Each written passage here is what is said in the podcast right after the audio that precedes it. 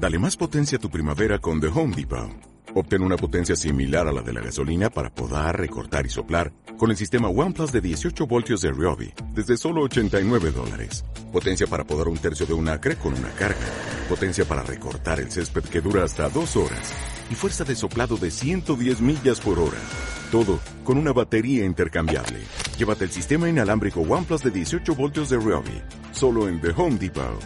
Haces más. Logras más. Descarga ya la aplicación móvil de Radio Viajera totalmente gratis, sin planes premium y con todos los podcasts geolocalizados, los destinos contados por periodistas y bloggers de viajes en primera persona, para que no te pierdas ningún detalle en tu próxima escapada.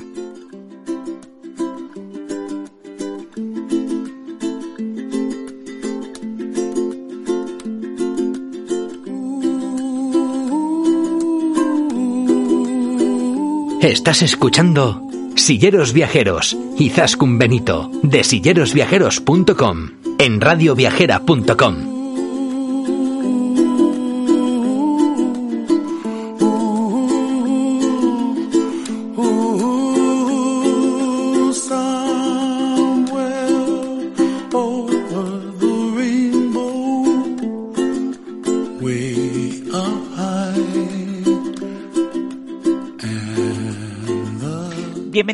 Bienvenidas una semana más a Silleros Viajeros, el podcast de turismo inclusivo de viajes para todas las personas en Radio Viajera.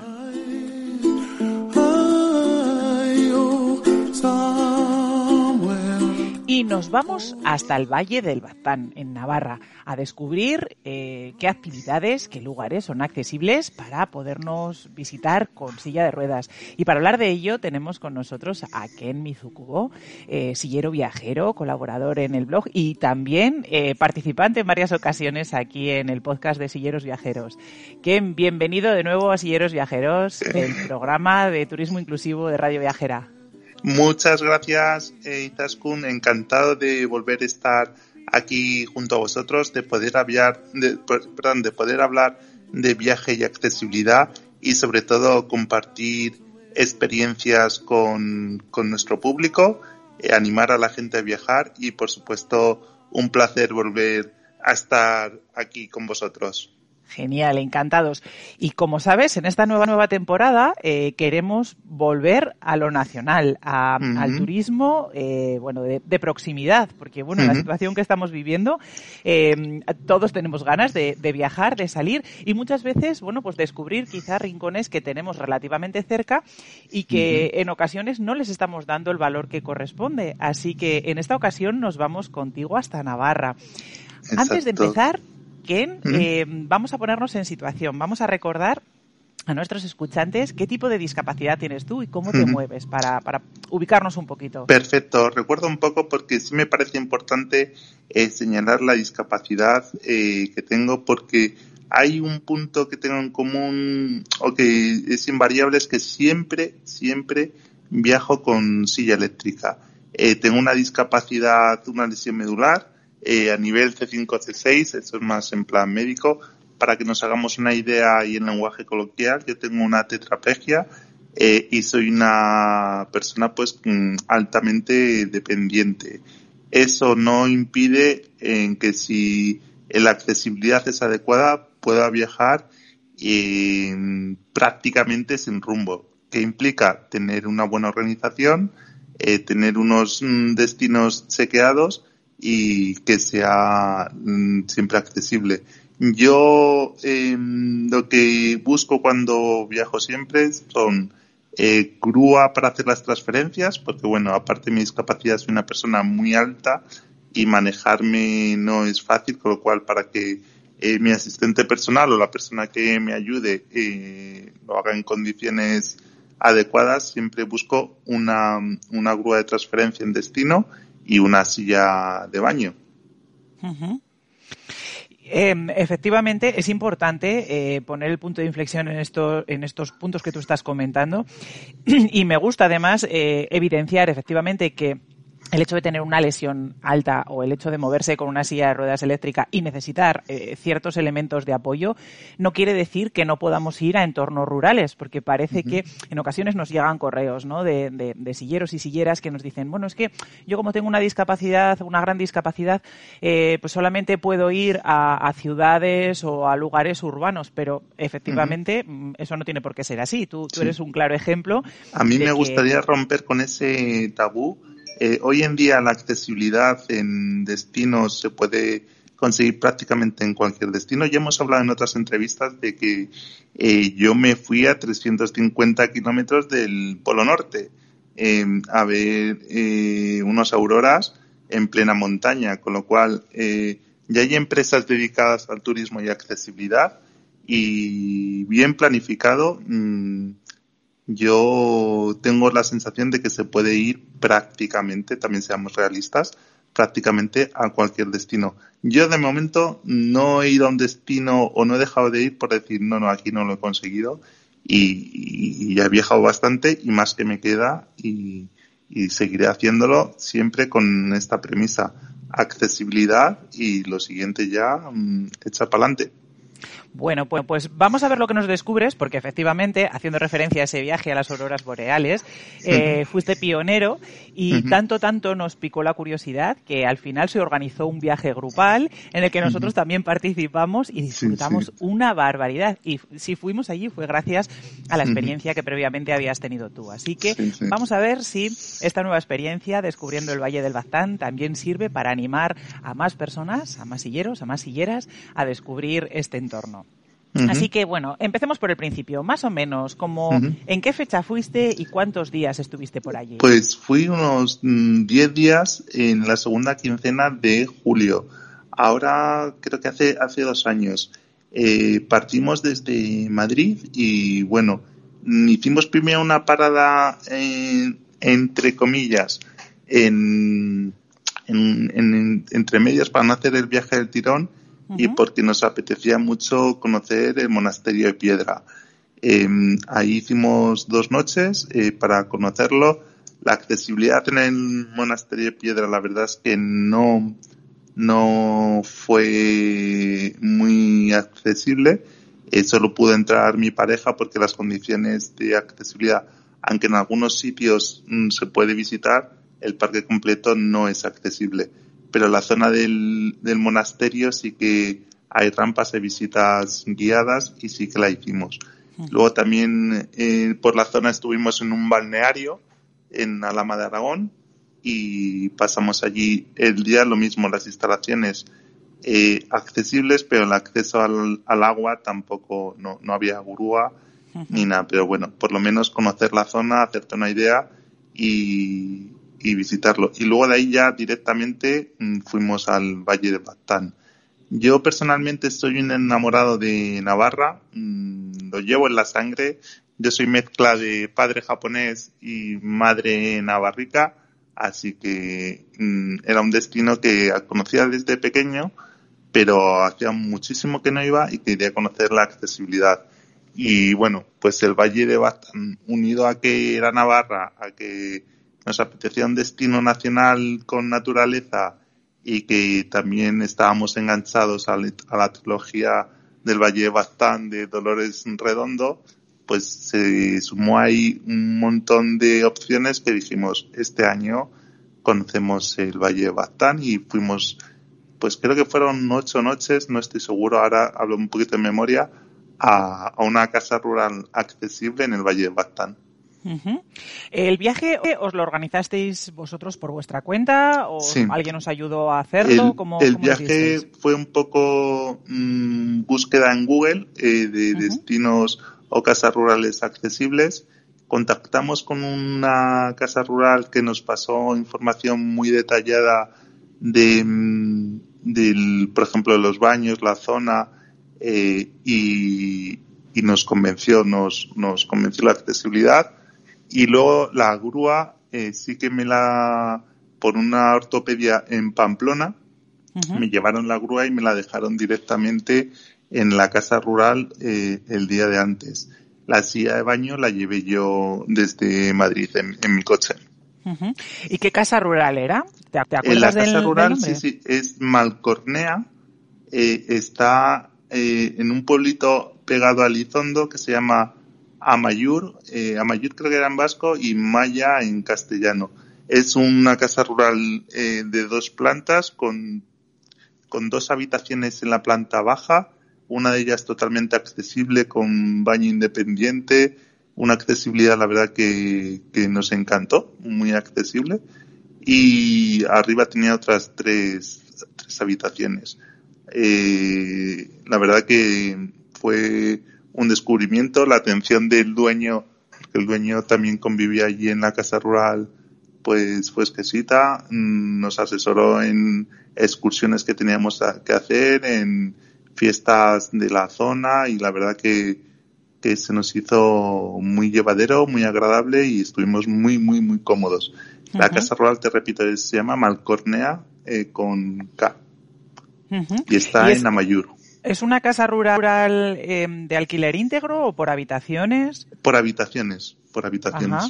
Nosotros O sea, como si fuera un hotel al- rural, digamos, Exacto, ¿no? sí. Nosotros alquilamos una habitación y a lo largo de eh, la semana y pico que estuvimos iba entrando y saliendo gente que bueno, coincidías un poco con los demás en el desayuno, que también era agradable porque te contabas qué tenías pensado, que no podías perderte o que o que o que mm, ibas a hacer ese día y luego ya no te cruzabas con ellos en todo el día. Nosotros cuando fuimos comidas y cenas la hacíamos fuera, eh, solo desayunábamos en el en la casa rural. ¿Pero existe también la posibilidad de comer allí, allí o no? Pues eh, cuando fuimos nosotros, no. Eh, anteriormente sí que nos había dicho el dueño que daba, creo que cenas, porque bueno, la mayoría de la gente iba a pasar el día afuera, pero actualmente cuando fuimos nosotros no, no sé cómo seguirá, cómo seguirá ahora. Muy bien. Bueno, bueno, ¿y qué, po- qué podemos hacer? ¿Qué nos recomiendas que visitemos en el Valle del Baztán? Pues yo mm, te voy a eh, decir lo que hicimos nosotros. Eh, nosotros utilizamos eh, Amayur, que es donde está el pueblo, digamos, como base, y cada día hacíamos una salida a pueblos cercanos, tanto del País Vasco, sur de Francia, o del mismo Valle del Baztán. Por supuesto, mm, estás a tiros de piedra, como se dice, de Elizondo. Elizondo no te lo puedes perder. Eh, tiene un encanto. La accesibilidad de las calles nos gustó porque eh, no tenía eh, bordillos en las aceras, sino era todo un mismo Plataforma plano. única, Sí, ¿no? Sí, sí. Para los que conozcan Pamplona, como la calle Estafeta, Eh, todo en un mismo plano, sin bordillo, y la verdad que nos resultó muy agradable de transitar. Eh, toda, mm, eh, to- toda la zona de Elizondo tiene mm, visitas guiadas tanto por la vertiente del libro de la trilogía como luego pues por simplemente el turismo de la zona. Y es un pueblo que nosotros prácticamente visitamos todos los días menciona aparte un área con el tema de los restaurantes porque bueno mm, yo que eh, iba desde Madrid la cocina del norte eh, bueno merece mención especial. Nosotros estuvimos en un restaurante varias veces eh, de ahí Sancho Tena totalmente accesible que nos, nos enamoramos de la cocina de cocina navarra y luego por supuesto no puedes ir eh, no puedes visitar Elizondo y perderte los famosos chanchigorris que tanto salen en la trilogía del Valle de Baztán. Luego, otras visitas que hicimos por la zona, por el Valle de Baztán, fue eh, Amayur, que es el pueblo que está al lado. Eh, la pendiente sí que era bastante pronunciada para el tema de silla de ruedas, pero es una calle única y el pueblo es muy pintoresco. En la zona alta tenía como un mirador que se accede por un camino de tierra que ahí ya la accesibilidad yo lo hice pero no era accesible o sea creo que cuando se recomienda accesibilidad tiene que seguir unos patrones de accesibilidad estándar otra cosa es que te líes un poco la manta a la cabeza y, y lo decías hacer pero creo que cuando se recomienda algo mmm, tiene que ser 100% accesible ya aunque con ayuda yo lo subí no no entraría dentro de los estándares de accesibilidad. Una vez allí, quiero decir, merece la pena porque dices, bueno, a ver, supone un esfuerzo, eh, pero una vez que llego, pues hay unas vistas muy bonitas. las vistas pues eran, eran preciosas. Y luego nosotros también nos perdíamos muchos por caminos rurales eh, de tanto Elizondo como Amayur, un poco, como decimos, a la aventura, y es que las vistas mm, pleno Pirineo y encontrarte con un caserío típico de la zona, eh, y, además respirar naturaleza verde, eso en pleno mes de julio saliendo desde Madrid, nos dio, nos dio vida, ¿no? Nos dio, nos encantó. Muy bien. Eh, Elizondo, Amayur, ¿qué más cositas? Pues eh, recomendaría, mm, hicimos nosotros una vía verde, la vía verde del Vidasoa, que nos encantó. Totalmente accesible, asfaltado, unas vistas del río Vidasoa preciosas, la hicimos totalmente mm, solos, nos cruzamos con algún, algún ciclista, eh, no recuerdo muy bien la cantidad de kilómetros, o sea, nosotros hicimos más o menos mm, un cuarto, un tercio y, nos llevó pues dos horas de ida y bueno, algo menos de vuelta y totalmente recomendable. Mm, a mí me penó no haber tenido a mano la handbike. Yo tengo una handbike eh, accesible, por supuesto, para pedalear con los brazos y me parecía eh, el entorno ideal, la accesibilidad totalmente asfaltado, ibas cruzando antiguos túneles ferroviarios, vas todo el rato al lado del río y de accesibilidad perfecta. Luego vas cruzando pueblos pequeñitos en los que había restaurantes y nos, nos encantó, nos fascinó la, la vía verde del Vidasoa. Eh, de Lizondo o de la Casa Rural estaba como a 45 minutos y en coche y, merece muy, muy, mucho la pena. Luego también estuvimos en el Parque Nacional Señorío de Vertir, eh, que nos lo recomendaron también, pero aquí la accesibilidad era un poco más complicada.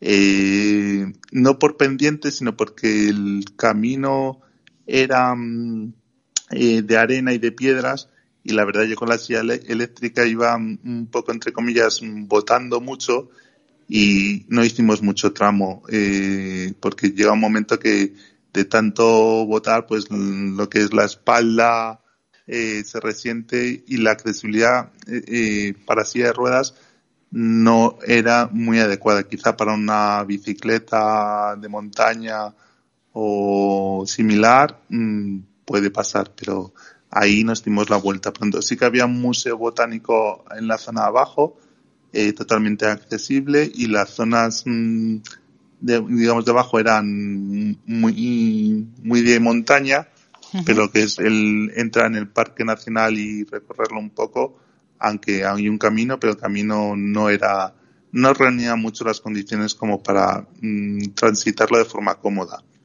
Pero bueno, el entorno, solo por el entorno también lo dimos, lo dimos por bueno.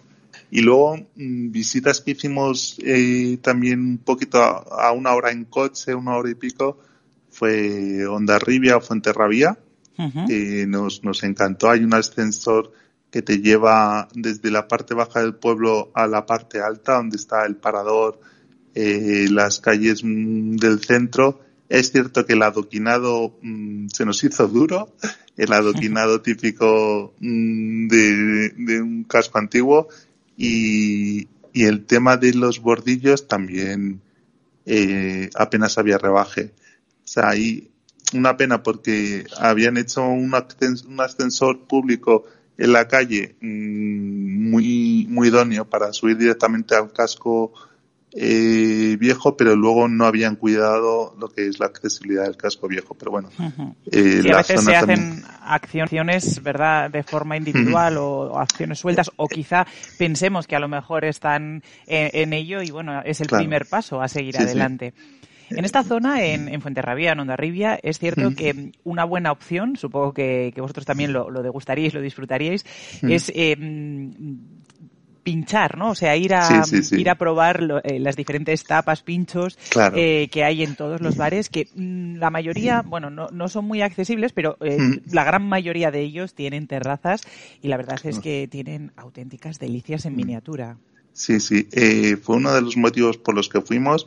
Es cierto que ese día nos cayó un chaparrón tremendo y las terrazas estaban recogidas y sí que nos costó encontrar eh, sitio accesible en el casco viejo. De hecho, bajamos a la zona más cerca del, de la playa y, y, por ahí sí que buscamos eh, restaurante y comimos muy bien. El tema de la cocina vasca, evidentemente, mm, fíjate si nos ha enganchado que este año estamos buscando mm, ir eh, pues a Guetaria, Zarau, eh, toda esta zona para seguir un poco con destino nacional y seguir conociendo esta vez en vez de Navarra un País Vasco. Buen destino también. Sí, sí, Muy recomendable. Y luego también escapadas que hicimos eh, fue a mm, pueblos colindantes con, con en Francia pueblos muy pintorescos tipo Saint-Jean-Pied-de-Port, que muchos lo conoceréis por ser el último, el primer pueblo según se mire de Camino de Santiago, eh, justo en la frontera ahí con Francia. Mm, y también conocimos Biarritz. Biarritz eh, eh, merece la pena ir un día, pasear por el paseo marítimo, mm, conocer el casino, comer en el puerto eh, nosotros paseamos y la accesibilidad eh, fue el rebaje de los bordillos era correcto, eh, nos movimos bastante bien y no lo recuerdo como muy intransitable. Además, lo que comentas, comimos en terraza, en el puerto y, nos, es una maravilla, sí, una auténtica maravilla. Tiene, tiene un señorío y un, se nota un pueblo, un pueblo precioso. Y San Jean Pied de Port, pues eh, un pueblo mm, también otra vez un poco adoquinado, pero que yendo tranquilo y despacio nosotros no lo recorrimos y aunque está un poco masificado por el turismo, tiene también un encanto, un encanto especial. La calle principal que sube hasta arriba del pueblo es cierto que la pendiente eh, para una silla manual mm, a mí me daría un poco de miedo por el tema de volcar. Ya te, o sea, ya te puedes imaginar la pendiente pero bueno, alguna ventaja tenía que tener una silla eléctrica, ¿no? Nosotros fuimos despacito y que vuelto una silla eléctrica es prácticamente inviable. Con lo cual, eh, lo mismo nosotros íbamos eh, desde la casa rural a una hora, hora y poco. Tienes una cantidad de destinos, pueblos con encanto, sitios donde comer. Eh, bueno, yo invitaría a todo el mundo a que conozca toda esta zona de Navarra, del Valle de Baztán. Mm, tienes al lado pueblecitos franceses, tienes al lado pueblecitos del País Vasco o simplemente pueblos del propio valle que la verdad mm, son, son preciosos. Eh, la temperatura en esa época, porque en el Valle Bastante hay como una especie de microclima en la que, bueno, llueve bastante, pero a la vez mm, eh, la temperatura es muy agradable y, nosotros nos vinimos enamorados del Valle.